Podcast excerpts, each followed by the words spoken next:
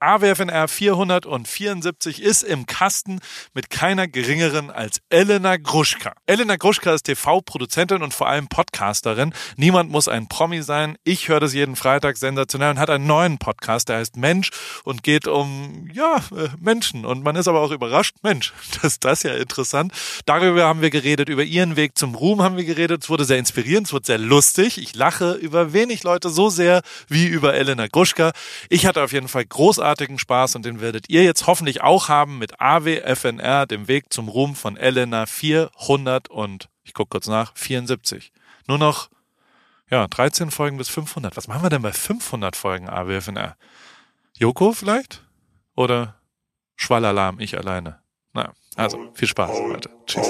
Paul, Paul, Paul, Paul, Paul, Paul, Paul, Paul, Paul, Paul, Paul, Paul, Paul.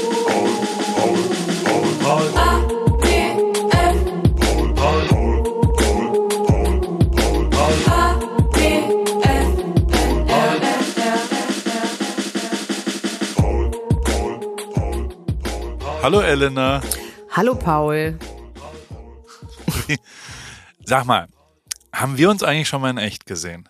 Hä? Frage ich mich die ganze Zeit. Hä, natürlich haben wir uns schon mal in echt gesehen. Wir haben noch zusammen bei, bei Nightlife, haben wir noch zusammen drei Tage miteinander verbracht. Und dann waren wir, hä, wir waren auch zusammen auf der Hochzeit von unserem gemeinsamen Freund. Also was ist denn mit dir los, Paul? Was ist denn, was soll denn das? Charmant, wie du das, ist charmant, wie du das sofort ironisch wieder wegspielst. Ähm, ähm. Ist mir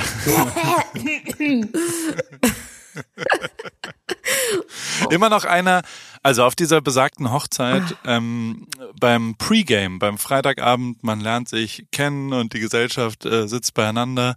Bei einem oder zwei, drei Weinen ähm, haben wir uns sehr lang unterhalten. Du hattest, glaube ich, also wie, wie, wie, wie nüchtern warst du da, als wir da an der Bar standen und Kava getrunken haben? Also ich würde sagen, ich hatte ein, zwei kleine hatte ich schon getrunken doch. Aber nur kleine. Und wirklich nach einer Dreiviertelstunde Gespräch guckst du mich so an und sagst, sag mal, Paul, haben wir uns schon mal persönlich eigentlich gesehen vor heute? Oh Gott. Ich muss aber auch. Und beim, ja.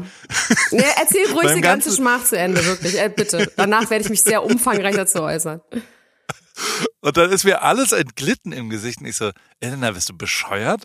Und dann sie so, nee, nee, ehrlich, also wir kennen uns aus dem Internet, ne? Ähm, aber haben wir uns schon mal persönlich, also so in echt gesehen, außer heute? Und ich so, Alter, wir haben eine Woche produziert in Berlin äh, an einem Film. Wir waren essen abends. Hä? Wovon redest du?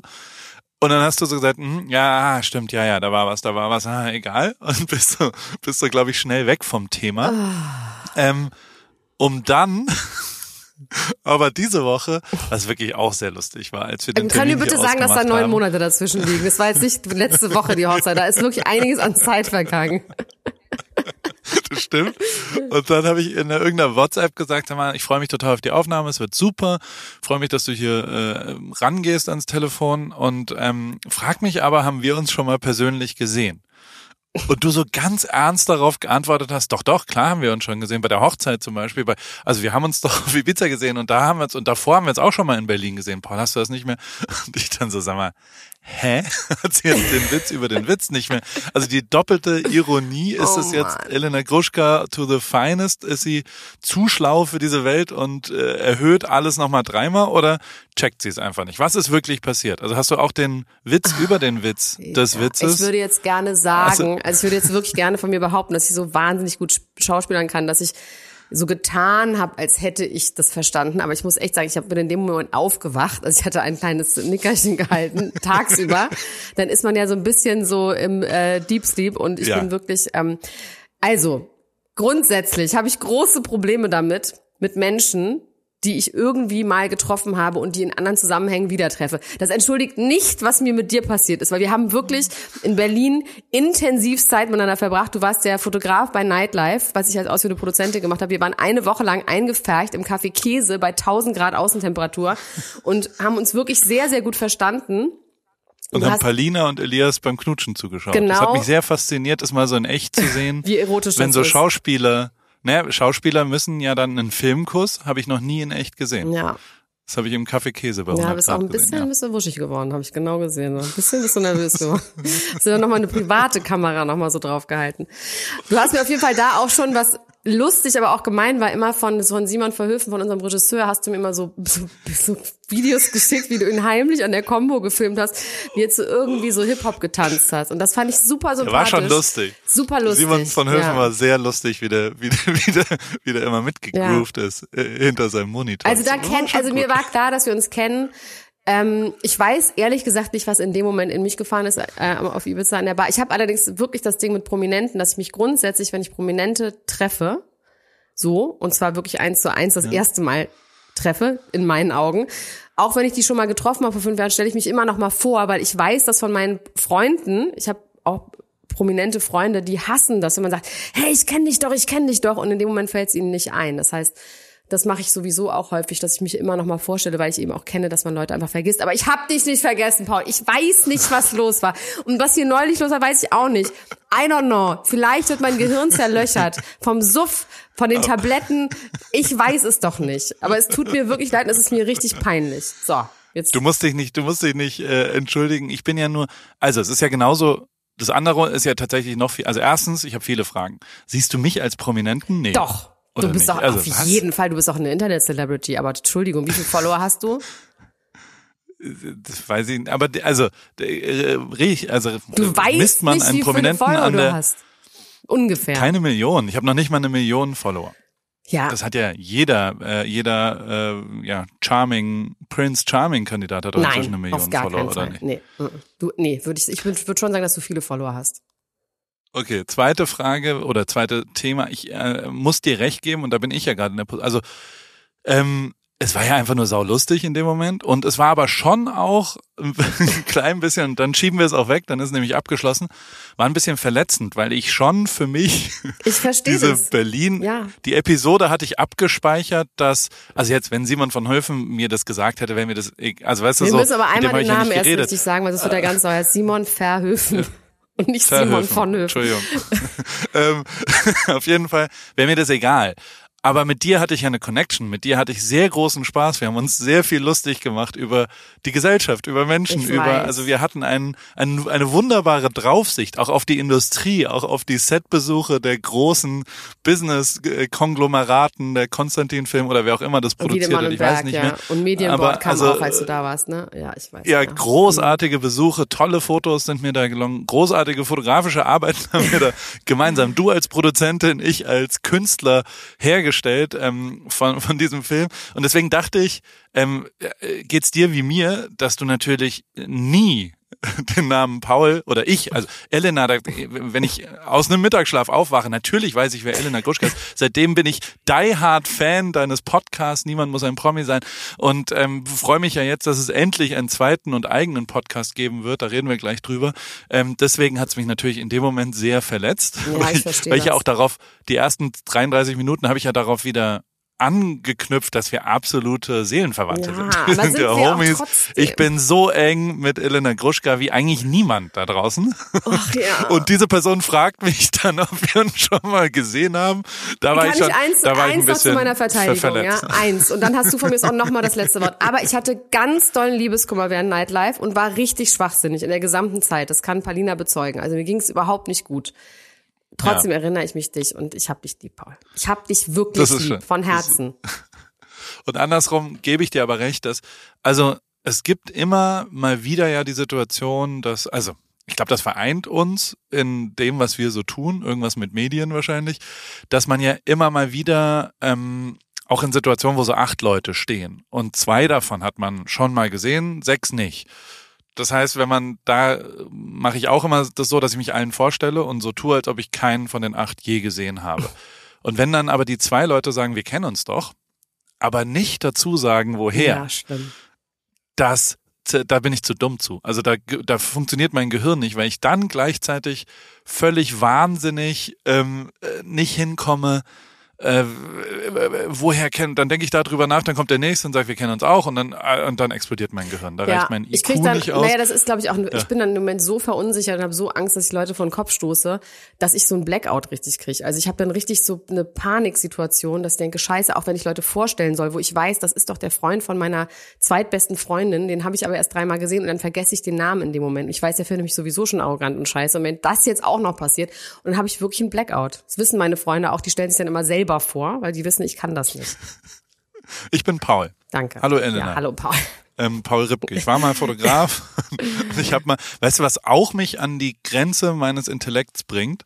Und das habe ich jetzt zum ersten Mal wenigstens ausformuliert und äh, auf der Gegenseite des Telefonats wurde sich totgelacht darüber, ist ähm, beim Miles and More oder Lufthansa Kundenservice, wenn man da anruft und was umbuchen will. Da gibt's einen, also da hat man einen fünfstelligen Miles and More Code und die fragen dann immer die zweite, die vierte und die fünfte Zahl fragen sie ab, ja. weil sie glaube ich den ganzen Code nicht abfragen dürfen. Das krieg ich nicht hin. Also ich, ich bin zu dumm dazu. Ich muss dann ganz oft das hintereinander sagen, dann mitzählen, dann mache ich's falsch. Und jetzt habe ich einfach einmal gesagt, da bin ich zu dumm zu, kann ich den ganzen Code sagen. Dann sagt sie, ja, kein Problem, hat sich also du meinst so Zahlen, gesagt, okay, Zahlen abzählen in einer langen Zahlenreihe? Meinst du das? Ja, aber so lang ist sie ja nicht. Also der Code ist fünfstellig. Ach so, okay. Und die Person sagt, also hast du irgendeinen fünfstelligen oder sechsstelligen Code und dann ist es überhaupt nicht schwierig. Zweite und die fünfte und die sechste Zahl davon. Und das kriege ich nicht hin. Da bin ich, das ist, das ist eine Lücke in meinem System, das, da, da bin ich zu dumm zu. Das tut mir wirklich ja. leid. Aber ich finde, ich finde nicht, dass du so oft sagst, dass du so dumm bist, Paul. Du sagst ganz viel, dass du dumm bist. Ich finde, das ist Quatsch. Das ist was anderes, aber nicht Dummheit, klassische. Ich bin ein bisschen, was ist denn klassische Dummheit? Naja, ich weiß nicht, wenn man jetzt Zahlen kurz nicht lesen kann, was andere, andere Stärken. Ich habe ich hab eine zweite große Niederlage ähm, erlitten jetzt. Ich habe in unserer Familie ähm, war der Mathe, das Mathe-Abi war immer so die, ähm, ja, die, die, also die, die schulische Laufbahn der gesamten Familie und meinen Geschwistern wurde nur nach dem Mathe-Abi eigentlich bewertet. Und mein Bruder, der älter ist, hat 13 Punkte geschrieben, ich habe 14 Punkte geschrieben, dann kam meine kleine Schwester, zwei Jahre jünger und hat uns alle zerstört mit 15 Punkten. Dieser Stachel sitzt immer noch tief und äh, jetzt kam die zweite Wertung, erster Marathon.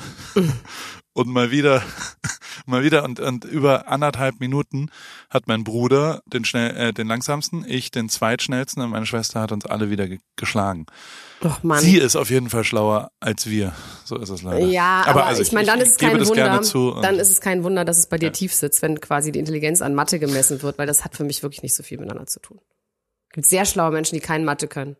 Ja, das stimmt. Wie, also ich, ich frage natürlich auch deswegen über Intelligenz, weil du ja schon dich teilweise jetzt, ähm, sagen wir mal, der Boulevard würde sagen, dich mit Leuten befasst, die jetzt nicht die allerschlausten gelten, also nicht als als Koryphäen ähm, die so drumherum sind. Ich habe mich gestern ein bisschen versucht einzulesen und bin dann hab aufgehört bei einem Bachelor, der andere Männer mit Schwänen verprügelt hat. Ach, das war toll. Und dachte, das stimmt, das war richtig toll. was, was zur Hölle ist da eigentlich los? Habe ich noch nie gehört die Geschichte und war völlig fassungslos. War mir aber sicher, dass ihr das wahrscheinlich breit getreten habt. In dem wirklich, also das war vor meiner Zeit, als ich als ich Fan geworden bin von Niemand muss ein Promi sein. Da geht's ja schon sehr viel um Trash-TV.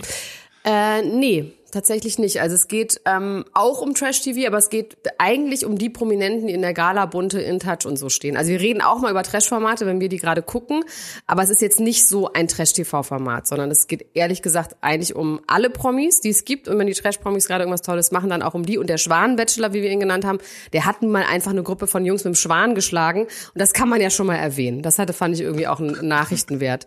Aber ansonsten reden wir so über also ich rede sowieso am liebsten über internationale Prominente, weil ich finde die viel glamouröser. Ich finde, die Deutschen haben nicht so geile Promis, so. Julia Siegel, super, toll, weißt du, so, also es ist manchmal so ein bisschen äh, schrottig. Ähm, mein, Wer ist denn dein Lieblingspromi international? Auf der ganzen Welt. Ja. Puff Daddy. Harry und Nein, Meghan. Puff Daddy. Puff Daddy. Ja, Puff Daddy liebe ich einfach sehr, sehr stark. Warum?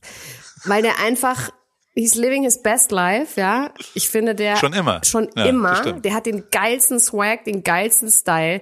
Wenn ich gerne jemand wäre, dann würde ich gerne Puff Diddy, P Diddy, Tiddy Puff, Sean Combs, whatever, whatever. Da würde ich auf jeden Fall gerne Wie sein. heißt der gerade? Der heißt überhaupt P Diddy. Nee, er heißt nur noch Diddy. Er heißt nur noch Diddy. Er ist nicht mehr Puff Daddy, aber ich dachte, vielleicht ein paar Hörer wissen das nicht. Ich will jetzt auch nicht so nerdig sein, aber ja, genau.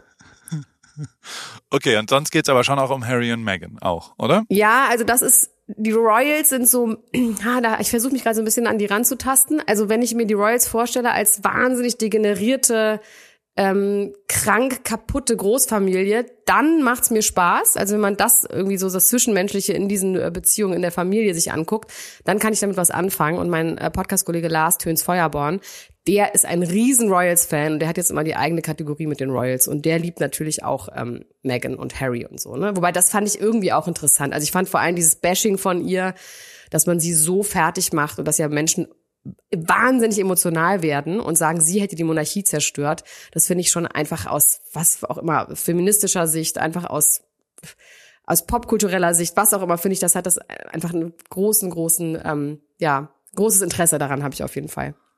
Du redest da mit Lars seit 10. März drüber, aber davor hast du sechs Jahre lang mit Max Richard Lessmann auch ja. darüber gesprochen. Warum, warum, warum wurde das ausgetauscht? Was war da für ein, für ein Wechsel? So wie, wie bei den FC Bayern gibt es jetzt einen neuen Fußballtrainer. Gibt es da Gossip drüber?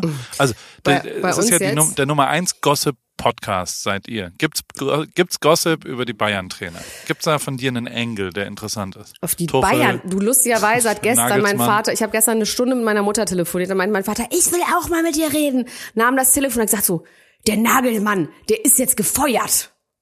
Ich so, ja, Papa.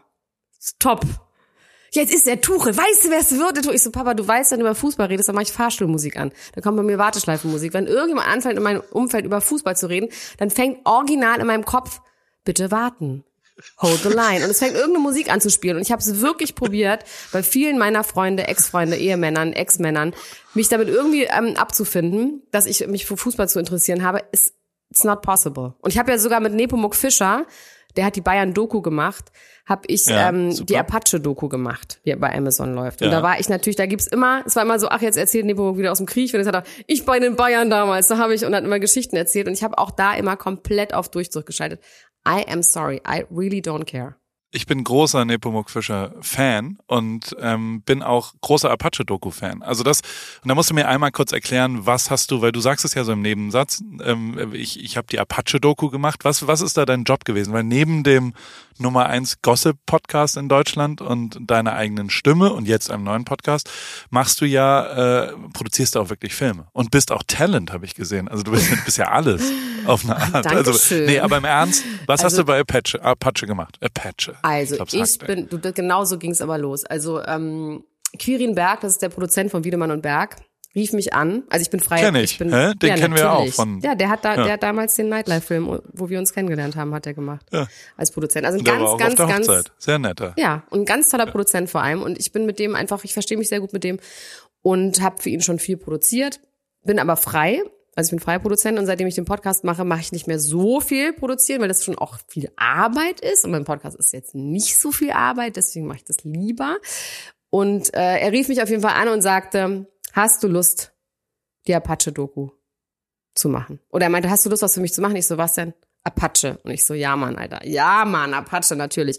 Und ich habe das dann als ausführende Produzentin gemacht. Das heißt vor allem in diesem Fall, also dass ich mit, also ich bin diejenige, die mit allen kommuniziert. Das war in diesem Fall Amazon, Wiedemann und Berg, die Apache-Jungs und unsere Regie und ähm, und ich genau. Und also wir waren ein sehr kleines Team. Es waren nur Nepomuk und ich und zwei Kameraleute, die immer vor Ort waren. Und wir haben mit denen dann Zeit verbracht und ähm, bei so einer Doku ist es natürlich anders als bei einer richtigen fiktionalen Produktion.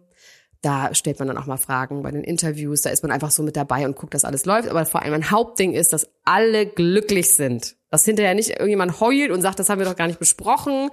Und wieso ähm, habe ich jetzt hier doch irgendwie äh, nackten Oberkörper, obwohl wir das abgemacht haben, dass wir das nicht machen. Also es geht wirklich darum zu gucken, dass einmal den Dreh zu organisieren und da drauf zu gucken, aber vor allem auch, dass alle hinterher das gleiche Produkt haben. Weil das ist bei so vielen Parteien ist das einfach nicht so leicht, ne? Weil Apache hat eine eigene Vorstellung, wir haben eine eigene Vorstellung, Amazon hat eine eigene Vorstellung. Dass das dann aber zusammenkommt, das ist eigentlich meine Hauptaufgabe, würde ich sagen, zusammen mit der Regie. Das war ja schon ein riesengroßer Erfolg, oder? Ja, ja, auf jeden Fall. War auch geil. Bist du auch zu, bist du ja, du bist zufrieden mit dem Ergebnis und so und das ist dann auch so ein Projekt, wo man sagt, okay, das ist mega geil ja, und da voll. Teil von zu sein und so Absolut. weiter. Absolut, das hat einfach nur schön. ja. Mega. Okay, und ähm, dein neuer Podcast, Da möchte ich jetzt mal äh, äh drüber reden. Ich habe den Trailer mir angehört. Erklär mir einmal ganz kurz. Also es gibt für verschiedene Leute, die glaube ich sonst äh, im Nummer 1 Gossip Podcast nur so am Rande Platz gefunden haben und du mal kurz über den Wendler geredet hast, über alte Zeiten mit Tic-Tac-Toe oder was auch immer. Ähm, und jetzt hast du aber so eine äh, in die Tiefe ein Format. Sechs Folgen pro Charakter, pro äh, interessantem und drei ja, bis sechs Folgen. Erklär es mir selber. Genau. Werbung. Sag mal, hast du dich schon mal gefragt, wieso Lebensmittel in winzige Packungsgrößen abgefüllt werden oder warum dich ein Labyrinth aus Handelsstufen vom Ursprung deiner Alltagshelfer trennt oder weshalb gute Qualität und faire Preise scheinbar unvereinbar sind? Hallo Paul. Tatsächlich ja. Gerade bei so meinem Frühstück, bei meinen Frühstücksprodukten sind das äh, Themen, die irgendwie oft aufkommen. Ich habe so tolle Vorratsgläser für meine Müsli-Bar zu Hause. Da muss ich aber zum Beispiel immer drei Packungen äh, kaufen, damit so ein Glas voll ist. Dann habe ich genau das Richtige für dich. Das fragt sich unser heutiger Werbepartner Coro nämlich auch alles und denkt deshalb den Handel neu. Bei Coro gibt's leckere und haltbare Lebensmittel in effizienten Großpackungen, dadurch weniger Verpackungsmüll durch diese Großpackung und dein Vorratsglas kann immer in einem gefüllt werden. Meine absoluten Lieblingsprodukte sind natürlich das Pistazienmus, nicht mehr wegzudenken aus der Rib Kitchen und jeden Morgen dort auch. Und in letzter Zeit habe ich die Bertha Proteinbar Brownie sehr viel ähm, zu mir genommen, vor allem High Protein, bisschen Gain und so weiter. Dann gibt's auch gefriergetrocknete Himbeeren für den Snack für zwischendurch in dunkler Schokolade, sehr, sehr schön. Und ich bin vor allem Fan von Coro, weil die stehen für Transparenz, für Neugier, für Kreativität, für Mut und über 1100 Produkte gibt's dort im Sortiment. Ein guter Mix aus konventionellen und biologischen Produkten und immer nur das Leckerste vom Leckeren. Und ich habe noch einen Code mit dem Code PAUL, P-A-U-L, in Großbuchstaben. P-A-U-L spart ihr 5% auf das gesamte Koro-Sortiment auf korodrogerie.de und ich packe dir das nochmal in die Shownotes unten rein und wünsche dir viel Spaß beim Shoppen bei Koro. Ich habe gerade schon mal gestöbert äh, und in meinem Warenkorb liegen schon die gefriergetrockneten Erdbeerscheiben und der gepuffte Biodinkel. Kann ich kaum erwarten, äh, jetzt bei Koro zu shoppen und meine Müsli-Bar zu füllen. Mega gut. Danke, Paul. Oh ja, genau, die Erdbeerscheiben liebe ich auch. Also, guten Hunger und gern geschehen. Das war's mit Werbung. Also der Podcast heißt Mensch.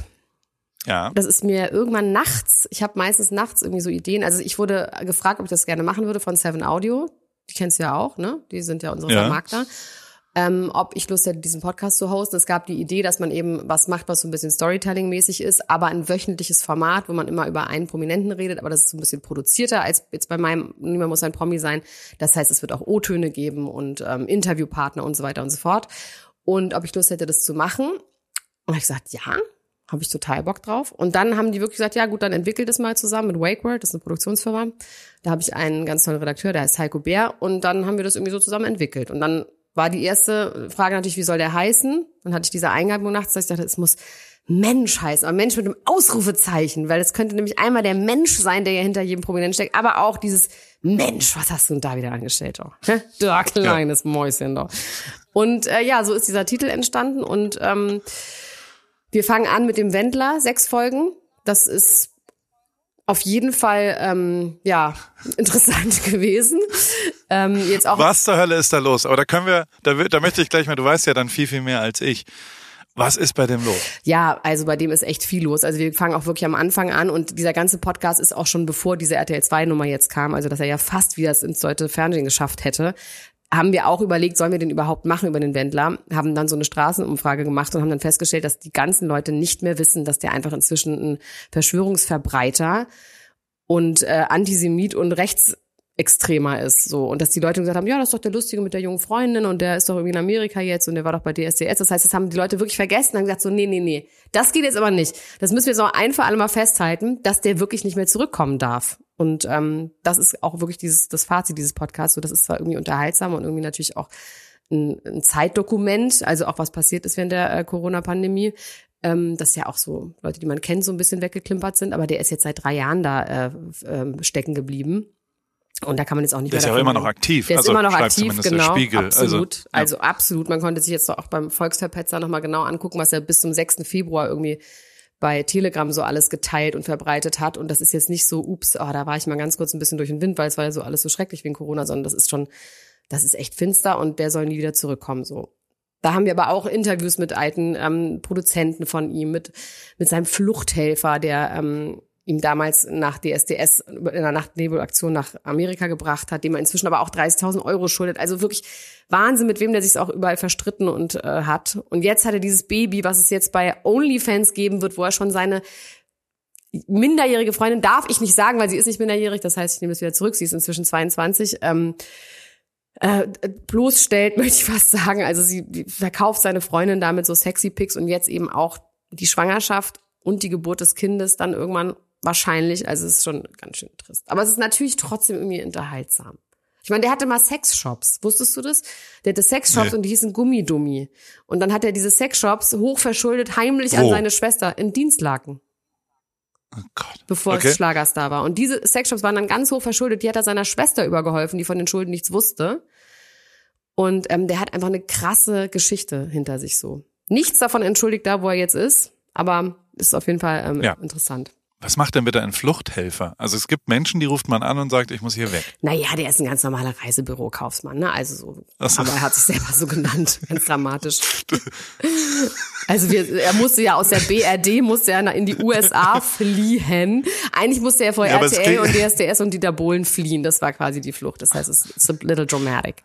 Da waren jetzt keine Boote und nee, ähm, nee, Tunnel. Äh, nee, eigentlich ist auch eine Frechheit, davon Flucht zu sprechen, muss man echt sagen. Ja. Also er musste einfach nur Flugtickets buchen. Aber er ist, eh, er ist ein Dramatiker. Okay, und dann nehmt ihr aber auseinander, um das zu verstehen, um aber auch gegebenenfalls zu verstehen, dass es da rückgratslose Idioten gibt und das nicht Absolut. Zufall ist, ja. dass äh, man den jetzt zum Beispiel unsympathisch und scheiße findet, sondern dass das auch ähm, ja, dass das ein Betrüger ist zum Beispiel. Also Absolut. ich weiß nicht, was der also Wender ist, aber doch, er ist auf jeden ähm, Fall ein Betrüger. Also der hat ja wirklich ganz viele, ganz hohe Schulden, ähm, Steuerschulden einmal. Dann hat er wirklich jeden der nicht nied- und nagelfest ist, jetzt auch seine eigene Tochter, die hat, die ist irgendwie 20 inzwischen, die hat auch eine Firma in seinem Namen ähm, und musste sich hoch verschulden, um Immobilien in Amerika zu kaufen und so. Also es ist wirklich, es ist wirklich doll so. Aber wir haben jetzt nicht nur solche Fälle, ja. wo jemand so Rise and Fall mäßig ähm, unterwegs ist, sondern bei Tic-Tac-Toe ist es zum Beispiel so, ich liebe Tic-Tac-Toe. Also nachdem der Wender dann vorbei ist, also am 30. fängt's an, dann kommen direkt auch zwei Folgen. Also 30. März ist die erste Folge. Ich glaube jetzt in zwei Tagen, ne? Wenn du jetzt ja, müsste so sein. Genau. Und ähm, dann gibt's zwei Folgen hintereinander und dann, wenn wir fertig sind, gibt's keine Pause, sondern es geht direkt weiter mit Tic-Tac-Toe. Da allerdings nur drei Folgen, weil das jetzt nicht so umfangreich ist. Und ich liebe Tic-Tac-Toe. Und ich finde, man muss noch mal einfach allen ins Gedächtnis rufen, was für eine geile Band das war und was für geile Songs die hat. Und eigentlich wünsche ich mir, dass die, so wie die No Angels, einfach ihre alten Songs singen und wir da hingehen können und uns das angucken können. Weil das ist so ein bisschen schade, dass alle nur noch diese Pressekonferenz im, im Kopf haben. So. Was machen die denn heute? Also hast du dann auch, versuchst du auch, also versuchst du vom Wendler einen O-Ton zu kriegen? Versuchst du, schreibst du dem eine Mail und sagst, können wir uns auch unterhalten für die sechste Folge zum Beispiel davon? Ich habe da ein paar Fragen oder ähm, äh, gibt's Tic-Tac-Toe noch? Also wo, wo, sind, wo sind die Leute heute? Hast du die kontaktiert? Also wir haben auf jeden Fall Teile kontaktiert. Ähm, das möchte ich noch nicht spoilern, wer, wer dann wirklich kommt. Aber so grundsätzlich beim Wendler, mit dem wollten wir nicht reden. Also da hatten wir gar kein Interesse, weil uns schon klar war, was der so erzählen würde. Mit Gerhard Schröder, den machen wir nach Tic-Tac-Toe, werden wir auch nicht reden. Also das ist schon eher so, wir reden schön über, wir sind ja im Boulevard. Ne? Also immer noch, muss man sagen. Es ist jetzt nicht irgendwie, ist nicht cui bono, sondern schon immer noch Boulevardesk und auch Ne, also jetzt nicht so, es ist schon auch Unterhaltung, ganz klar. Und ähm, ich okay, möchte jetzt Gerd nicht wissen, genau, was Gerd Schröder dazu sagt. Das Tic-Tac-Toe und, und wenn da, wer, wer kommt da noch? Also Anna-Maria Faschishi kommt noch. Oh. Und zwar vor Bushido auch, also quasi ihr Leben davor. Und die finde ich zum Beispiel auch toll. Also finde ich auch eine sehr interessante Person. Ähm, und über die wird es dann aber auch nur drei Folgen geben. Und auch die, die war mal im Fußballerumfeld, oder? Mhm. Davor. Ja. Ah, okay. um, um deine Fußballerkrankheit zu, vielleicht wäre ein Fußballer als Partner mal, dann bist du Spielerfrau. Ich weiß nicht, Paul. Dann also Cheyenne Ochsenknecht sagt, dass alle Fußballer scheiße sind, hat sie gerade gesagt. Die betrügen doch alle. Ja, ist schon ganz schön viel Locker-Room-Talk. Aber okay, Paul, kann ähm, ich dich mal was ich möchte fragen? ein bisschen über dein, Kann ich dich mal was ja, fragen? Ja, so, jederzeit. Pass auf, ich, also ich hatte so ein bisschen Respekt davor, muss ich ehrlich sagen, das jetzt ähm, alleine zu machen. Ich bin auch nicht ganz alleine in diesem neuen Podcast. Also ich habe quasi meinen Redakteur Heiko Bär, der ist auch mein Sidekick, der sitzt auch mit im Studio. Aber wie war das eigentlich, als du äh, mit Joko aufgehört hast? Also erstmal weiß ich gar nicht mehr genau, wie das zustande kam. Und war das nicht auch ganz weird? Weil ich meine, du machst ja auch einfach so weiter, nur allein. Ich meine, du hast ja auch immer Gäste, aber es war doch auch schwierig, oder? Die einzige Konstante ist ja der Wandel, die, also, per se war es so, dass wir ja schon ein Jahr oder zwei, ich weiß gar nicht, also wir haben schon so Remixe gemacht. Wir haben jede zweite Folge, haben wir den anderen mit, äh, mit Gästen überrascht. Also wir haben, glaube ich, ein Jahr lang äh, war es quasi eine Folge zusammen. Die nächste Folge habe ich dann Joko mit irgendwem überrascht, der dann da war und dann waren wir wieder zusammen und dann hat Joko mich überrascht. Das war so der monatliche Rhythmus dabei. Das heißt, wir hatten schon äh, ja andere Leute. Also per se ist alle Wege führen nach Ruhm ja schon irgendwie berufsjugendliche und außergewöhnliche Wege zu Karrieren oder ja, auch Ruhm auf eine Art. Deswegen passt kaum jemand so gut wie du, weil du ja nicht nur über den Ruhm von anderen oft redest in deinen Podcasts, sondern ja auch selbst einen Weg zum Ruhm hast. Äh, äh, da will ich auch gleich noch ein bisschen mit dir drüber sprechen. Ähm, und ich fand es immer interessant, das zu hören, wie außergewöhnlich halt die, die, die Wege irgendwie, wie zufällig auch so viel war und ähm, wie wenig, also ganz manche Leute, die nicht demütig genug sind, äh, denken ja, dass das wirklich alles berechtigt ist, der Weg zum Ruhm und dass alles verdient ist. Ähm, das sehe ich anders. Also zumindest für mich selbst äh, kann ich sagen, dass das sehr, sehr viel Glück, Zufall, Hilfe von anderen äh, war. Und das ein bisschen so festzuhalten, war mir ein Anliegen. Und ähm, das haben wir mit Joko gemeinsam gemacht und haben so über unser Leben geredet. Und ähm, irgendwann hat man es aber auch auserzählt, so gemeinsam. Und ja. ähm, wir haben immer gesagt, dass man jederzeit einfach aufhören kann, eine von beiden Seiten und dann mal schauen kann. Also das war in einer Zeit, in der ich in, in Deutschland war, kein Visum hatte für Amerika, meine Familie hier war, die Verlängerung gedauert hat, ähm, die betriebswirtschaftliche Lage auch nicht ganz klar war und ich äh, sehr weggegangen bin von meiner Fotografentätigkeit. Ich glaube, einer der letzten Jobs, die ich je als Fotograf wirklich fotografiert habe, war Nightlife damals. ähm, und also ich habe gar nicht mehr gearbeitet als Fotograf, so echt ähnlich wie du. Du gehst ja auch langsam hin zur Vermarktung, weg von, ich sag mal, Dienstleistungen, freie Produktion, kannst du mal eine acht Monatsproduktion äh, von Traumschiff machen oder sowas. Das würdest du jetzt auch nicht mehr annehmen, weil die anderen Sachen immer größer werden. Und ähm, so war das bei mir auch. Und das hat aber gut funktioniert, vor allem wegen Joko. Ohne irgendeine Diskussion. Also so, da hat er mir unfassbar geholfen, hat er mir also so, so die Umgebungsschönheit des Joko Winterscheid, davon habe ich unfassbar viel profitiert, neben dem zu stehen, mit dem zusammen irgendwas zu machen. Ähm, nichtsdestotrotz hat er natürlich jederzeit als Freund, aber auch als Geschäftspartner oder was auch immer wir, wir da waren, ähm, die Möglichkeit gehabt zu sagen, ähm, ähm, jetzt will ich das eine nicht mehr weitermachen. Ähm, was überhaupt gar nicht heißt, wir sind immer noch sehr, sehr gut befreundet und hängen viel rum und telefonieren sehr viel.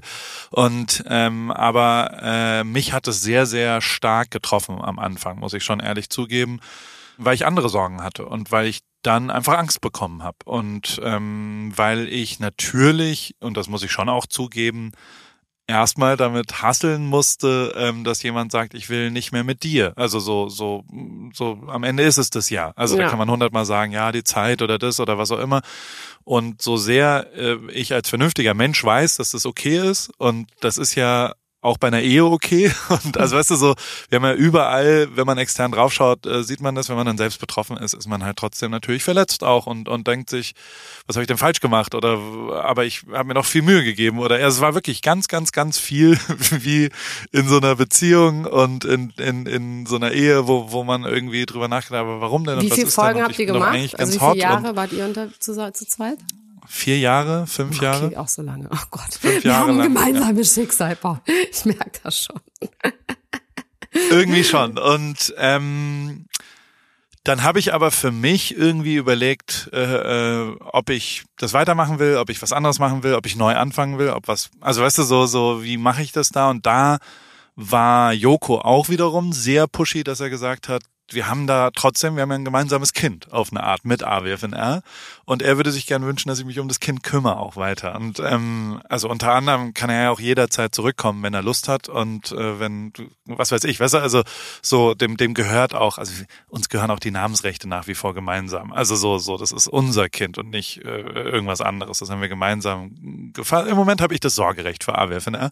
Und ähm, die äh, dann habe ich so für mich überlegt, will ich äh, vielleicht auch was nochmal andere Gespräche führen und einen anderen Inhalt da reinbringen und habe dann nach so zwei, drei Monaten für mich beschlossen, das weiterzumachen, weil ich ja schon auch nochmal ein Netzwerk habe, ähm, ja, aus den letzten zehn, zwölf Jahren Berufstätigkeit, wo ich hoffe, dass, dass Leute manchmal drangehen. Nach wie vor ist das echt, also wenn ich mit was struggle, dann ist es, dann sind es Leute, die die so nicht so ans Telefon gehen, weil sie, glaube ich, denken, dass ich sie unbedingt in einen Podcast reinlabern will, weißt du? Also so, ähm, dadurch wird jeder Anruf auf einmal eine potenzielle ähm, Gästefrage und so weiter.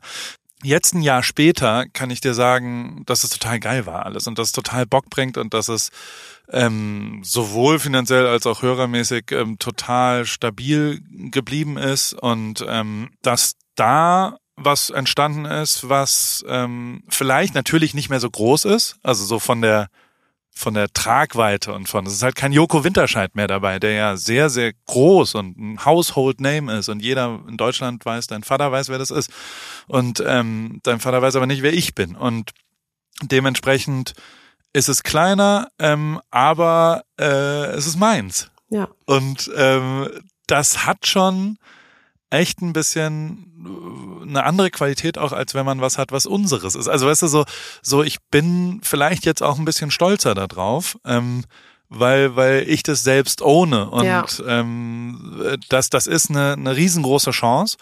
Also wenn, wenn man jetzt ein Produkt wie einen Podcast rausbringt und nicht ganz zufrieden ist vielleicht mit dem Endergebnis, wenn es ein gemeinsames Kind ist, dann, dann kann man ja auch immer sagen, ja gut, aber Joko will das. Oder ja, äh, ja. Joko konnte halt nur so oder ich konnte nur so oder jetzt ist es halt so oder was auch immer.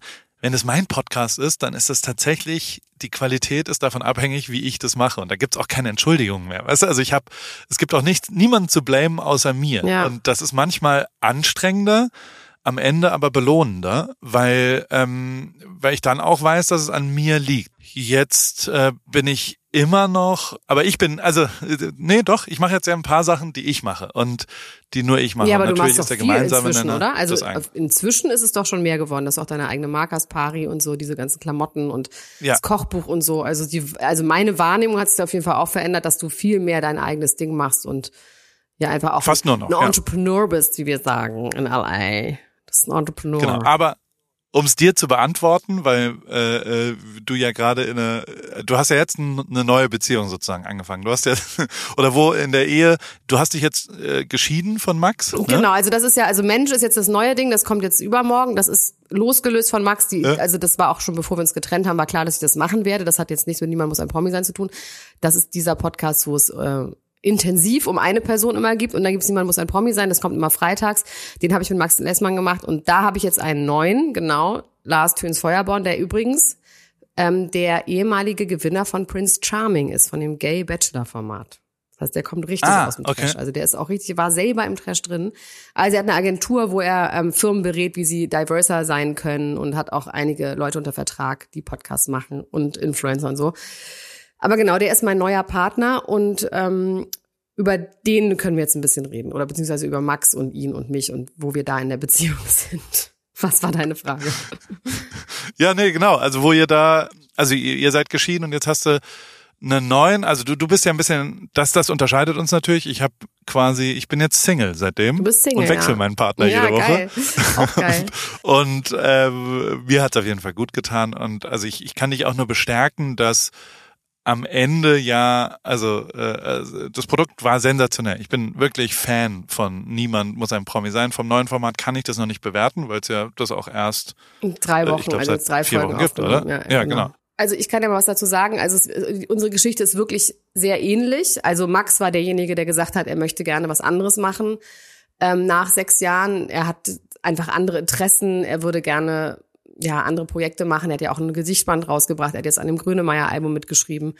Und ähm, hat einfach keinen Bock mehr gehabt auf dieses Format, man muss ein Promi sein und eben auch nicht mit mir so und genauso wie du war ich auch wirklich richtig doll getroffen. Ich habe wirklich zwei Tage geheult. Ich habe vor allem an dem Tag noch eine Diagnose bekommen, dass ich irgendwie so eine Krebsvorstufe von Gebärmutterhalskrebs irgendwie habe und irgendwie jetzt operiert werden muss und so zwei Minuten später rief mich Max an und sagte Ne, weil er hat es noch nicht mal, es war so, ich habe gemerkt, es stimmt irgendwas nicht und dann habe ich es ihm aus der Nase gezogen und es war wirklich wie in einer Beziehung. Aber auch, um das vorwegzunehmen, no hard feelings. Ich liebe Max, ich halte wahnsinnig viel von dem. Ich kann ihn total verstehen, dass er da nach sechs Jahren keinen Bock mehr drauf hat. Er hat sich einfach weiterentwickelt. Er war damals irgendwie 24, als wir angefangen haben. Und trotzdem war ich extrem verletzt und habe auch gedacht, so scheiße, ohne Max kann ich das nicht alleine machen. Also das, die Leute hören das doch bestimmt nur wegen Max und auch diese ganzen Unsicherheiten, die man dann so hat. Ähm, dann auch dieses Ding, dass ich natürlich schon eine sehr ja, einfach teilweise, wie die Leute sagen, sehr scharf bin oder die scharfe Zunge bin und dann immer Max hatte, der mich dann da so einfängt und dass das diese Dynamik war, dass ich gedacht habe, so ich kann ja nur überhaupt bestehen, wenn jemand da ist, der mich so einfängt und so ist wie Max. Und dann haben wir es auch erstmal wirklich vier, fünf Monate, habe hab ich dann gesagt, so Max, ich kann da jetzt gerade nicht drüber nachdenken, das überfordert mich, ich muss jetzt mich erstmal um die Gesundheit kümmern und so. Das ist dann auch zum Glück alles gut gegangen und so und das hat Max auch total verstanden. Aber es war dann trotzdem so nach vier Monaten, dass wir gesagt haben, so, also jetzt müssen wir es mal dann doch auch offiziell machen. So, ich habe tierisch geweint, habe dann auch mal gesagt, können wir noch mal ein paar Therapie gehen, so ungefähr. Und er war da aber ziemlich klar. Und dann in dem Moment, wo wir es dann öffentlich gemacht haben und natürlich auch die Leute gesagt haben, das ist ja fürchterlich und das geht gar nicht und wir wollen das dann nicht mehr hören. Und es, es bedeutet ein paar Leuten wirklich wahnsinnig viel. Also gerade die Leute, die es von Anfang an gehört haben, ähm, habe ich auch richtig Schiss gehabt. Und dann habe ich mir überlegt, mit wem ich es machen kann. Dann hatten Max und ich auch beide die Idee. Also Max hatte auch gesagt, mach das doch mit Lars, weil ich hatte mit ihm schon mal zwei Folgen aufgenommen, als, als Max nicht konnte. Und mir war auch klar, dass der halt ganz anders ist als Max, nämlich dass der eher noch doller ist als ich und noch schärfer ist und dass ich dann vielleicht mal in die Position komme zu sagen, so jetzt mal Suche hier, ne, so mal ein bisschen beruhigen. Und ähm, ja, wir haben jetzt die erste Folge vor drei Wochen aufgenommen. Das ruckelt sich gerade noch zurecht. Ne? Also ich merke, dass ich nicht so locker bin wie mit Max, weil ich so ein bisschen mehr das so gucke, wie ich das so fast schon moderiere. Aber das wird sich auf jeden Fall einspielen. Und jetzt die dritte Folge, die jetzt ähm, die jetzt am Freitag kam, die ist schon, wo ich weiß, so, nee, das wird super. Und der ist halt sehr konfrontativ. Der haut manchmal Sachen raus. Der hat auch, ähm, der hat seine Mutter verloren, als er zwölf war. Die hat sich umgebracht. Also der ist sehr engagiert ähm, mit der deutschen Depressionshilfe. Das ist so voll sein Thema. Es wird auf jeden Fall interessant und es macht unfassbar viel Spaß. Und ähm, ich lache mich wirklich mit dem Toten. Der ist einfach sehr schlau und sehr ja, also steht für was und ist sehr doll. Also jetzt nicht sozusagen Max nicht, sondern einfach wirklich losgelöst davon, er ist wirklich was ganz anderes, aber eben anders toll. Und ich freue mich. Hey, das wird alles, das wird alles super und dann am Ende ist ja auch das Letzte, was ich noch minimal dazu sagen will, ist, da gibt ja keinen guten Zeitpunkt für. Also weißt du, so, so, ich denke dann manchmal, dass ich da, das war schlechtes Timing, aber wann soll denn da ein guter Zeitpunkt für sein? Ja. Also weißt du, ist doch total egal. Das, die andere Seite, sowohl Max als auch Joko, haben sich garantiert nicht leicht damit nee, getan, mit dem Gedanken, den irgendwie zu formulieren, sondern den trägt man dann so ewig lang mit sich und, und hat aber, ist aber trotzdem irgendwie klar damit und die, die Seite, je länger das äh, her ist, desto besser verstehe ich die auch und ähm, desto weniger ist auch nur irgendwas, also äh, die erste Woche war ich so, wie kann er nur in dieser Sekunde genau und habe mich selbst, genau, selbst ja. bemitleidet. Und ja. das ist natürlich totaler Quatsch und völliger Schwachsinn. Da gibt's A, keinen super Zeitpunkt für und B, hat er überhaupt gar nichts falsch gemacht in meinem Fall. Genauso ja, ist und ja grundsätzlich, mit Max auch und genauso wird's besser. Ja. Ich finde grundsätzlich Trennungen sind immer gut. Also wenn einer nicht mehr will, egal wer, ich muss echt sagen, ich habe schon einige Trennungen in meinem Leben so hinter mir. Ähm, das war immer gut für mich. Das ist immer gut für die Persönlichkeitsentwicklung. Egal, ob man jemanden verlässt oder verlassen wird. Ich finde das richtig gut. Es bringt einen nach vorne. Ich bin Fan von Trennung. Ich möchte ja, ich möchte ein bisschen über deinen Weg äh, zum Ruhm nochmal reden. Also nicht nur beruflich, du, du warst ja bei Jerks irgendwann auch. Ja, ne? ja. Da hast du auch produziert. Ja. Und, und die ganzen anderen Sachen, die du so hast. Du, du warst auch bei Fuck You Goethe 3, oder nicht? Also auch da hast du produziert. nee, bei Fuck You ist Goethe, das richtig? nee, nee, bei Fuck You Goethe spiele ich tatsächlich mit. Das ist ganz lustig, weil also meine Schauspielkarriere ist so ein bisschen ja, die verfolge ich nicht ernsthaft, aber ich habe eben auch Freunde, die sind Regisseure, unter anderem Laura Lackmann, die gerade einen ganz tollen Film äh, Caveman rausgebracht hat und diese Luden-Serie bei Amazon Prime am Laufen hat. Da war sie die Regisseurin. Ähm, also eine ganz alte und gute Freundin von mir und die hat mich immer so aus Witz irgendwo besetzt. Und es gab einmal einen Film, der hieß äh, Mengele-Exemplar. Da sollte David Striso mitspielen und der ist ausgefallen wegen Krankheit. Und ähm, dann hat sie mich angerufen, meinte, kannst du zwei Stunden am Set sein und diese Rolle, die David Striso spielen sollte, eben spielen. Das war so ein Agenturchef. Und ich sollte dann eben die Agenturchefin spielen von so einer Werbeagentur. Und hatte dann plötzlich fünf Drehtage in diesem Film. Und daraufhin hat mich Bora gesehen, der Regisseur von Fuck You Goethe. Ja. Hat mich in ganz Deutschland suchen lassen, wie er selber sagt. Ähm, und hat mich dann besetzt für eine ganz kleine Rolle als Freundin von Sandra Hüller, als sie ihren ersten Schultag hat, bin ich so ein Mädel von so einem Junggesellenabschied, die sie dann dahin fährt im Taxi und rumschreit. Ja, also da, da bin ich nur Schauspielerin. Okay, aber trotzdem, du, was waren deine Eltern? Du hast irgendwann mal irgendwo gesagt, deine Mutter war ein isländisches Topmodel und dein Vater Seemann. Stimmt das? Ja. Wirklich? Ja, einfach okay. ja. Weil also manchmal weiß man nicht, was ironisch ist und was nee, ernst ist, äh, wenn also, du so redest. Okay. Meine Mutter war Balletttänzerin und äh, Model in Island. Ähm, ist inzwischen Geschäftsfrau. Ich möchte jetzt bei meinen Eltern gar nicht so viel sagen, weil die wollen gar nicht irgendwie, dass man die irgendwie, dass man Ja. das über die weiß. Also die finden mich schon super, aber ein bisschen Abstand zu dem, was ich mache, finden sie schon auch gut. Ähm, und mein Vater ist ähm, Kapitän zur See, AD, also inzwischen außer Dienst, aber ja, was bei der Marine. Werbung. Hi Paul, ähm, du sag mal, es steht ja in ein paar Monaten unsere große Sommerpause bevor und ähm, ich schaue schon mal so ein bisschen, wo es für mich so hingeht in meinen großen Sommerurlaub. Bin gerade so ein bisschen äh, bei Griechenland gelandet, vielleicht wird es auch Spanien, mal schauen. Ähm, aber bevor ich da jetzt so richtig reingehe, ähm, wollte ich mal kurz bei dir nachfragen, worauf ich so achten soll, wenn ich jetzt nach meinen ähm, Flügen suche ähm, und vor allem, was dir eigentlich so wichtig ist beim Fliegen. Jo, äh, im Fliegen kenne ich mich aus. Ich äh, arbeite ja nach wie vor sehr viel in Deutschland und wohne in Kalifornien und vor allem in der Formel 1. Alter, da war ich 300 Tage plus im Jahr unterwegs und habe, glaube ich, mehr Zeit im Flugzeug als im Bett leider verbracht. Dementsprechend bist du da an der richtigen Adresse. Ähm, Eurowings, das ist die führende Value Airline Europas.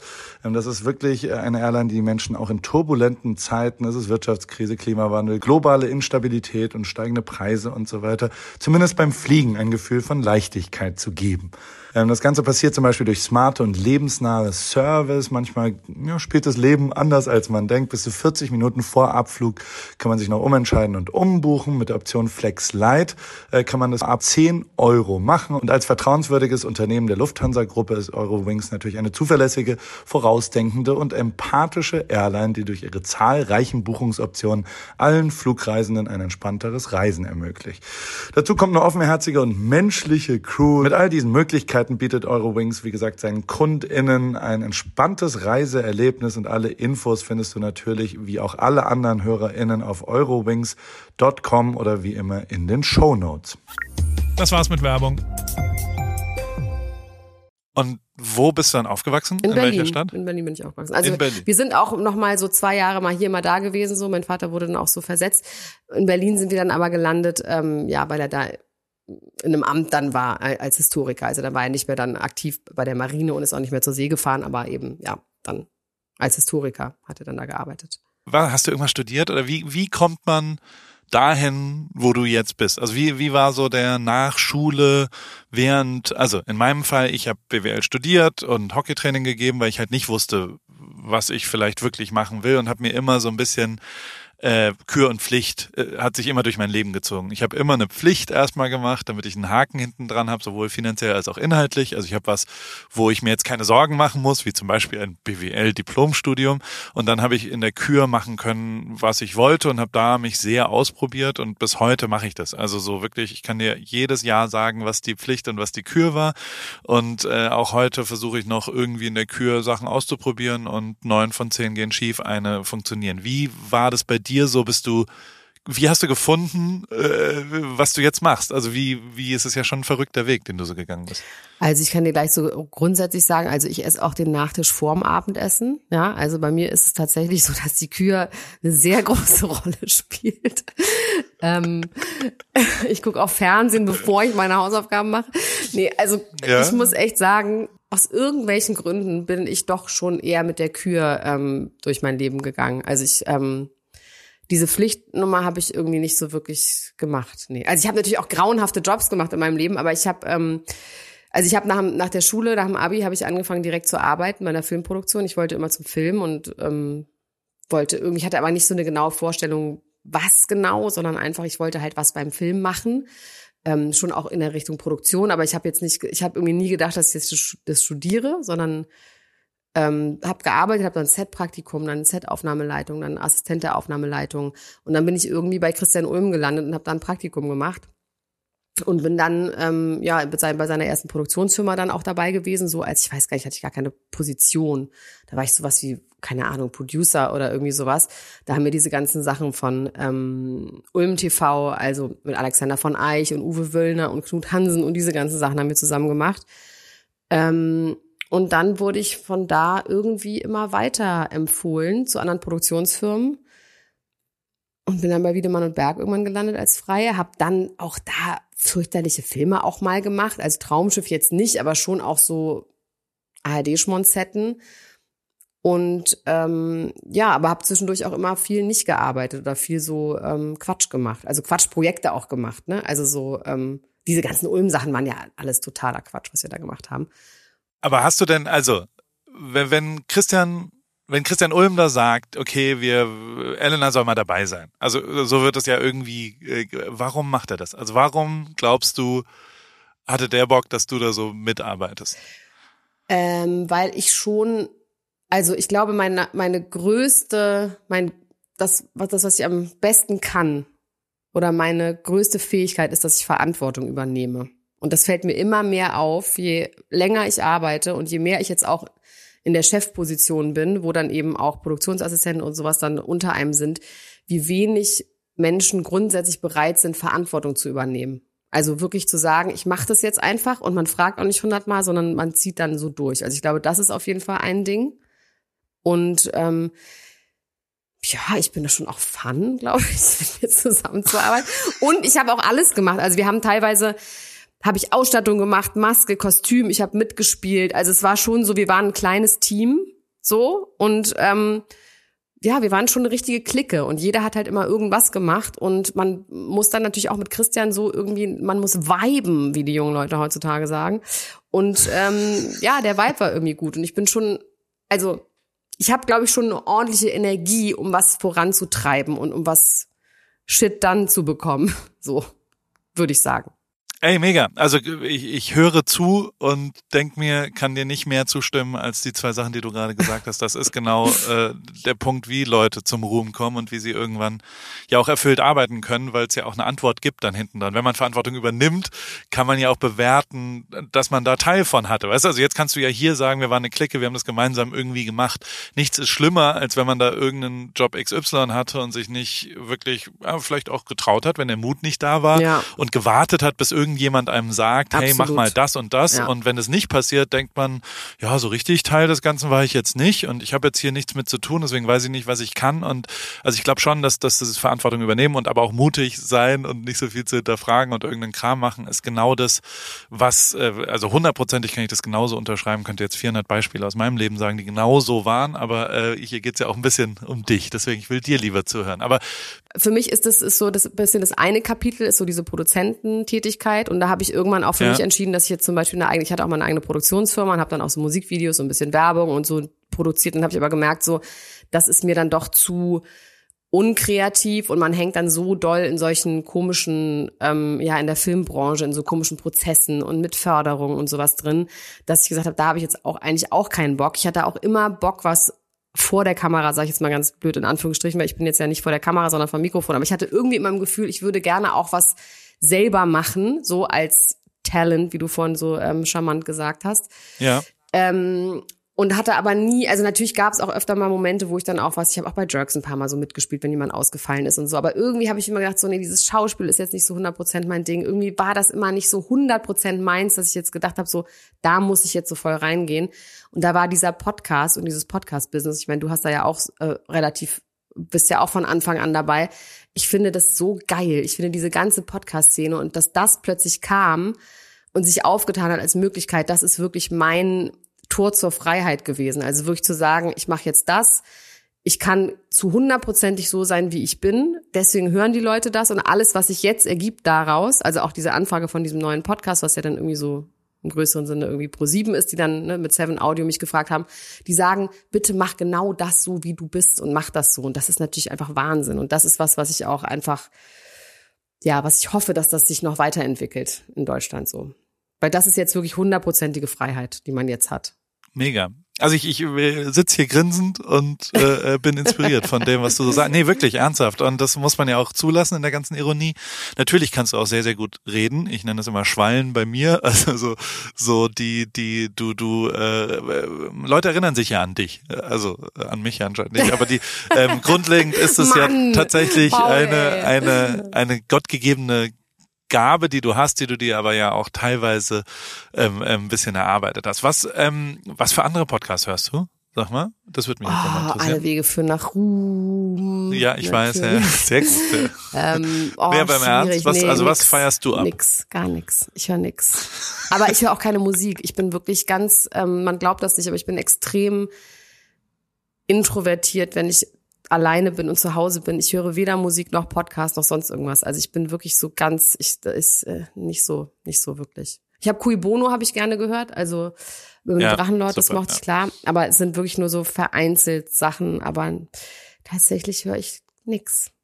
I'm sorry. Du gehst ja ins Kino viel. Also du bist ja immer noch sehr vernetzt in der Filmbranche, oder? Auf jeden Fall. Ich guck, ich gehe ins Kino gerne. Ich gehe, ähm, ich ähm, guck äh, viel Netflix. Ich gucke aber auch sehr viel Real Housewives aus allen Nationen, Beverly Hills, Dubai. Ähm, oh, ich möchte so gerne mit dir über dein, Reden, äh, dein Leben in LA auch reden, ob du die Kardashians kennst und so. Das ist natürlich eigentlich, was mich eigentlich interessiert, ob du mit denen abhängst. Nicht leider nicht. Ich kann, Oh. ähm, also die einzige Connection zu den Kardashians ist im Soho Malibu, da äh, hängen die manchmal rum, aber auch nur Chloe. Ja, mit Chloe ihrem Chloe Kind, ist die ist das coolste, richtig? ne? Die muss auch Ja. rausgehen. Ich habe Gefühl, Ja. die anderen sind nur noch zu Hause und machen gar nichts mehr so wirklich. Genau, aber ähm, ich habe, es gibt einen so ein, ähm, ah, es heißt Milf Manor, sagt ihr das was? Ja. Da haben sie so, da haben sie so äh, reifere Frauen auf junge Männer losgelassen. Ach so, ja, ähm, geil. Und und die jungen Männer sind aber die Söhne jeweils. Und das ist der einzige Kontakt. Ein, eine von denen ist bei mir im Hot Yoga äh, freitags und ähm, die sehe ich dann da immer. Die ist jetzt ein richtiger Star. Die macht jetzt immer Fotos danach dann. Und äh, sonst, ich bin ja nicht in LA, ich bin in OC. Also ich äh, schaue, ich bin auch nur, ich bin in der gleichen Position wie du.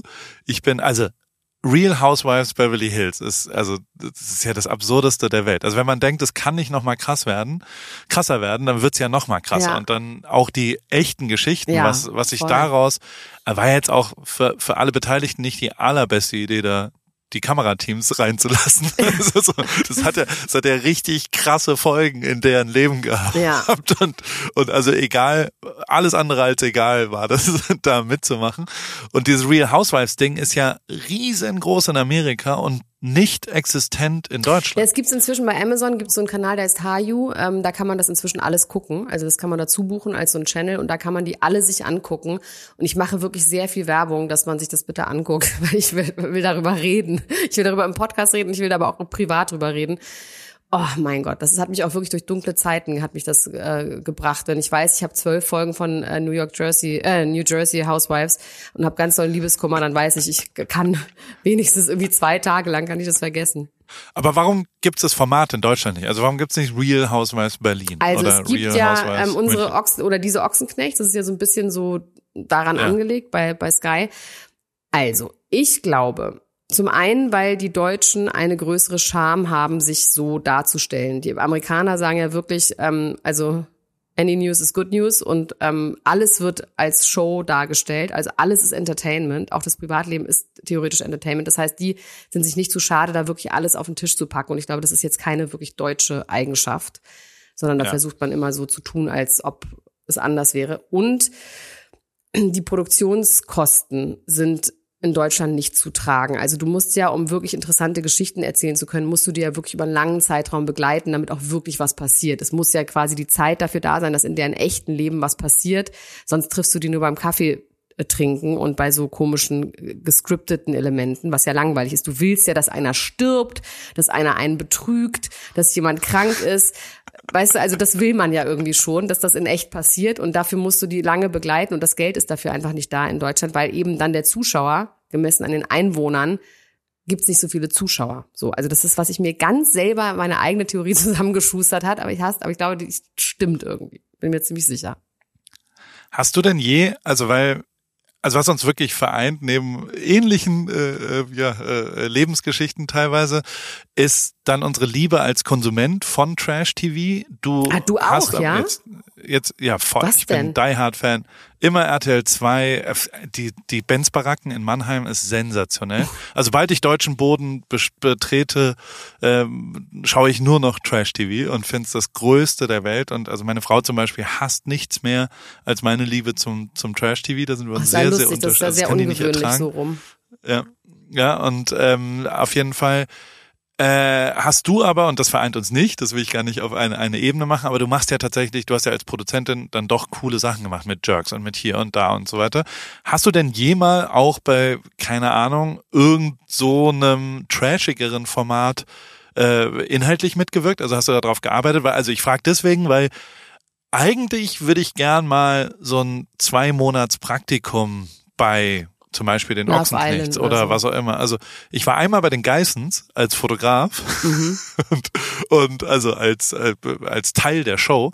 Und ähm, das ist schon abgefahren gewesen zu sehen, wie abgewichst die das auch produziert haben und so weiter und wie wie, boah, also sehr grenzwertig, was die mit den Kindern und so weiter. Also damals waren die halt noch zehn oder so und ich dachte mir so, oh, Alter, kannst du eigentlich nicht machen und so. Und also hat mir auch sehr geholfen ähm, ähm, in meiner eigenen Entwicklung, das mal andersrum zu sehen. Trotzdem würde ich gerne so eine Art Set-Tourismus mal machen. Ich würde gerne ein Praktikum, so ein Jochen Schweizer Praktikum bei Love bei, Island. Keine Ahnung. Genau, aber das, oder irgend ja so, Love Island, es ja. gibt ja diese zum zwei Beispiel. verschiedenen. Das eine ist ja so Reality Dokumentation, also wo du mit den Leuten dann so in ihrem Leben mitgehst, das ist ja das eine und dann das an, also das ist ja die Ochsenknecht, wobei ich echt sagen muss, dass das richtig gut produziert ist bei Sky. Es sieht richtig hoch, hochwertig aus, wahnsinnig gute Musik, ähm, wo sie die Rechte auch anscheinend für eingekauft haben, wahnsinnig viel Hip Hop und so. Also das kann man nicht so wirklich vergleichen mit den Geissens, glaube ich. Aber dann gibt's ja die, wo wo irgendwie 20 Leute in eine Villa in Spanien gepackt werden, vier Wochen und mit 40 Kameras. Das will ich. Das will genau. ich auch. Das, das kann ich verstehen. Ich. Das kann ich, Max, das war Max Traum.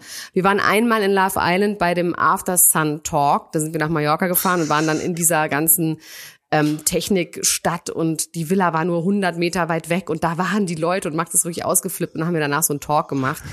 Ähm, ich muss echt sagen, das würde ich auch machen, mich in den Schnitt setzen und dann zu gucken, welche Handlungsstränge erzählt man, diese ganze, das ganze Material zu sichten und so, das finde ich auch schon super spannend. Das sollten wir doch hinkriegen, dass wir das beide mal machen können. Ja. Vielleicht auch zusammen. Oder? Ja. da wäre ich, da wäre ich sofort bereit, ein, zwei Monate ja. mal zu, zu opfern und auch das zu sehen, wie abstrus Leute sich verhalten. Also man denkt ja immer, das kann doch jetzt nicht sein, was passiert, finde ich zumindest. Aber es ist, glaube ich, in echt noch viel, viel doller. Glaube ich auch, ja. Also safe sind, sind die Sachen nochmal noch mal eins mehr. Ähm, wir sehen uns ja in Berlin. Ja, ne?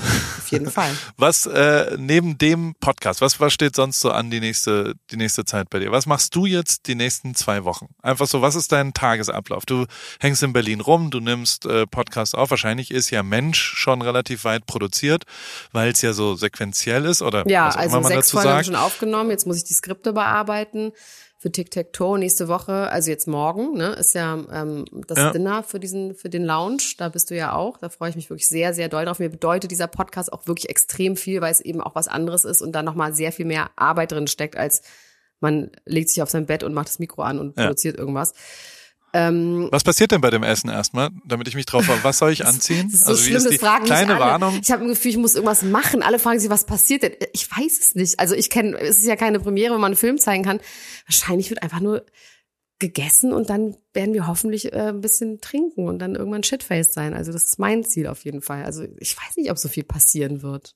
Aber zieh dir auf jeden Fall was Schickes an. blondierte Haare. Ja, das ich habe blondierte ja, Haare. Zieh dich bitte Moment, ganz gelb an, weil mein Cover ist ja auch gelb. Das fände ich schön, wenn du mit den gelben Haaren, deinen gelben Ja. Pari-Look und sowas, du hast ja einen kompletten ähm, Unicolor-Look, das fände ich schön. Ja, das tue ich. Äh, äh, für für das das aber man hört da jetzt nicht live Podcast während wir Ich essen oder so. nicht. Nee. Es wäre wirklich absurd. Also das möchte ich euch auch nicht, nicht, nee, das, das möchte ich nicht. Es wird Musik Okay, aber das Ines ist ja- Agnoli bringt Musik mit, hat sie versprochen. Also, Sehr gut. Okay, die macht die Playlist. Ja. Die kann, die hat einen sehr guten Ich weiß, Musikgeschmack. ja, da freue ich mich auch echt drauf. Wir dancen wir ein bisschen so. Okay. Und aber sonst, also was, was ist denn dein normaler Berufsalltag? Oder also gibt es überhaupt einen Berufsalltag? Gibt's was, was, Nee. wie, wie gehst du so durchs Leben? Also was passiert? gute also, Frage. w- Das ja. ist eine sehr, sehr gute Frage. Also ich mache regelmäßig Sport. Also ich stehe auf, ich habe ja auch ein Kind, das muss zur Schule. Ähm, Ja. Mache ich dem geile Brote. Ich bin richtig gut im, also im, im Frühstücksbrot-Game will ich schon einen Preis gewinnen. Ja, ich mache ja, was ist dein, was ist das Signature? der Signature Dish, der ist, ist, ist ein Wrap. Ja, ein Vollkorn-Wrap. oh, okay. Den streiche Oh. ich ein mit ähm, Kräuterfrischkäse. Dann kommt da drauf. Wird der ein bisschen getoastet davor? Nee, der wird in die Pfanne gepackt. Also der wird so in die Pfanne Ja? einmal. Ja, ja, klar, der muss ja geschmeidig werden, Ah. dass man den schön wickeln Ja. kann, ne? So. okay, Dann wird ja, er mit ja. ähm, äh, Frischkäse eingeschmiert. Dann kommt da drauf. einseitig. Ja. Ja, genau. Dann kommt da drauf ein paar Roma-Salatblätter. Dann kommt Okay. da drauf kommt Lachs, aber der gute aus der Markthalle, da kosten 80 Gramm wirklich 7,99 Euro, damit mein Kind auch ein großes Gehirn kriegt, das nur aus, aus Omega-3-Fettsäuren besteht. Dann ähm, kommt da dieser Lachs drauf, aber auch nicht zu viel, weil das mag er dann nicht. Dann kommen Gurken da drauf. Dann habe ich mir selber eine Cocktailsoße ausgedacht, wo ich mal behaupte, dass die von meinen isländischen Vorfahren erfunden wurde. Was natürlich stimmt. Und zwar ist das Ja, klar. Joghurt, eine gepresste Knoblauchzehe und Ketchup. Das ist einfach die Top-Cocktailsoße. Also auch zu Garnelen und so reiche ich die immer. Das ist wirklich top. Nicht zu viel Ketchup. Das kommt da, das ist die Spezialsoße, die kommt da drauf.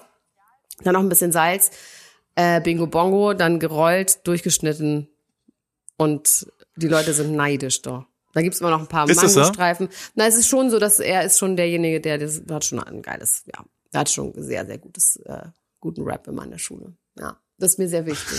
Danach gehe ich auf mein Trimmrad hier, auf meinen Hometrainer. Wirklich? Ja, 45 Minuten. Ist kein Peloton. Ich sage deswegen wirklich Trimmrad, weil es so ein klassischer Hometrainer, wie man ihn früher aus dem Autokatalog bestellt hat. Ähm, dann gucke ich da Trash TV. Da darf ich das auch nur. Ich darf nur Ja. im Zusammenhang mit Sport darf ich Trash TV gucken, weil sonst werde ich verrückt. Daraufhin mache ich aber auch fünf, sechs Mal die Woche mache ich das dann, 45 Minuten. Dann mache ich manchmal noch Yoga, wenn ich richtig gut drauf bin. Ja, und dann, dann, dann gucke ich mal, was so los ist am Tag. Du, wenn ich produziere, dann habe ich natürlich wahnsinnig viel zu tun. Dann muss ich mit so, ne? Ja. Aber wenn ich nicht produziere, habe ich schon so. Ja, man muss, ja, ich, es ist so schlimm, weil wenn ich nur, niemand muss ein Promi sein mache, dann habe ich wirklich nicht so viel zu tun. Aber bei Mensch, ich muss Skripte durchlesen, ich muss die umschreiben, ich ähm, muss mir viele Dokus über Tic-Tac-Toe angucken, ich muss Folgen gegenhören, ich muss ins Studio. Ähm, und ich schreibe gerade, das will, ich sag das jetzt einmal, damit ich es auch machen muss, deswegen sage ich es jetzt. Ja, sehr gut, ja, sehr gut. Ich habe unfassbar große Lust, ein eigenes Stand-Up-Programm zu machen. Und das schreibe ich schon seit einer geraumen Zeit. Und das will ich dieses Jahr noch machen. So ein Ein-Stunden-Programm. Wo willst du es vorführen, das erste Mal?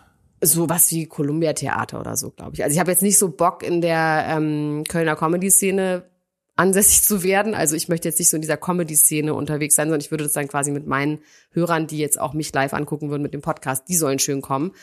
Ähm, und dann kann man das ja machen, wo man will. Aber sowas wie Columbia Theater, da passen nämlich 400 Leute rein, so das fände ich super. Das ist mein Ziel. Und ich glaube, dass ich glaube, ich habe das in mir und das könnte richtig gut werden. Ich muss mich noch mein, ich muss einfach machen. So, jetzt habe ich dir gesagt. Und- Paul. Jetzt kannst du mich in einem halben Jahr darauf festnageln. Ich werde dich jede Woche drauf festhalten. Also wie, was der Inhalt davon? Also gibt schon irgendeinen, also ist auch Mensch, Ausrufezeichen? Könnte man ja zum Beispiel machen. Nee, Das comedy ich sag einfach schon mal den Titel. Ja. Geld macht nicht glücklich, aber reich. Das ist einfach der Titel. Ich hatte auch den Titel, bevor ich das Programm hatte. Und es geht so im, es geht so, So geht's mir mit meinem Buch. Ich habe schon ein Buch, äh, da habe ich auch schon einen Titel, aber leider noch kein Buch. ja, aber das ist manchmal reicht das ja. Und die Idee ist so ein bisschen so dieses, wie ist es jetzt wirklich erwachsen zu sein? Wie hat man sich das so vorgestellt? Das ist, glaube ich, so mein Thema so ein bisschen, so weil ich manchmal im Gefühl habe, ich lebe wirklich das Leben von einem superreichen Teenager, was natürlich geil ist. Und ich denke mal so, ich habe das geilste Leben und dann manchmal setzt dann aber sowas Spießiges ein und sagt, du bist schon geschieden, du hast keinen Partner, du hast nicht noch mehr Kinder, du schläfst manchmal bis 14 Uhr, du hast super oft einen Kader, du gehst ständig aus. Ich denke mal so, ja, aber ist doch geil. Also wenn man das meinem 16-jährigen Ich erzählt hätte, die wäre durchgedreht und man hat manchmal so ein bisschen dieses Gefühl, dass man so dann doch, obwohl ich schon sehr, sehr frei bin in allem. Also ich bin sehr frei, so mein Leben zu leben, wie ich will. Trotzdem kommt bei mir manchmal auch so was Gesellschaftliches durch, was mir dann doch so ein schlechtes Gefühl gibt, dass ich so lebe, wie ich lebe. Aber eigentlich ist geil. Das ist mega geil. Und Du bist jetzt, du bist 28, demnächst bist du 30, also hast ja auch noch ein bisschen Zeit, um spießig zu Auf werden. jeden also Fall. deswegen, das kommt schon aus, Ich werde innerhalb von, von zwei allein. Jahren, also, ich werde innerhalb von einem Jahr werde ich aber zwei Jahre älter. Also ich bin jetzt 28, werde dann aber schon im nächsten Geburtstag 30 auf jeden Fall. Ist krass, ne? Das ist wie so eine, das ist ein Schaltjahr. Ja. Da hast du doppelt Geburtstag auf eine Art. Elena, äh, ich freue mich auf Mittwoch. Wir sehen uns 18.30 Uhr, bin ich am Start. Äh, ich habe mein komisches gelbes Outfit. Denn dann trete ich ja auf eine Art visuell in die Fußstapfen von Max. Weil der hatte auch immer so sleeke Outfits an. Ab, oder hat er auch immer noch. große, riesige der Schlafanzüge an. So, das ist, ähm, da, ja. da trefft ihr euch auf jeden Fall. Genau. Und dann äh, freue ich mich auf den Abend und bedanke mich, dass du, dass du hier drangegangen bist ans Telefon. Ja, danke, hab, dass du angerufen hast. Sehr, äh, sehr gelacht heute und äh, wurde auch relativ inspiriert, weil du wirklich ein Blueprint äh, äh für Leidenschaft bist, für Passion. Oha, und also das ist wirklich, oha, nein, das ist aber schön. Ja, Mann, du ziehst das immer so ironisch rein, das Nein, ist tatsächlich so. Also weißt du so, du bist tatsächlich. Nicht, das war gar nicht ironisch ja. gemeint. Ich finde, von jemandem zu hören, du bist ein Blutprint für Leidenschaft, das kann ich doch mal schön finden. Ganz unironisch. Wirklich. Ja.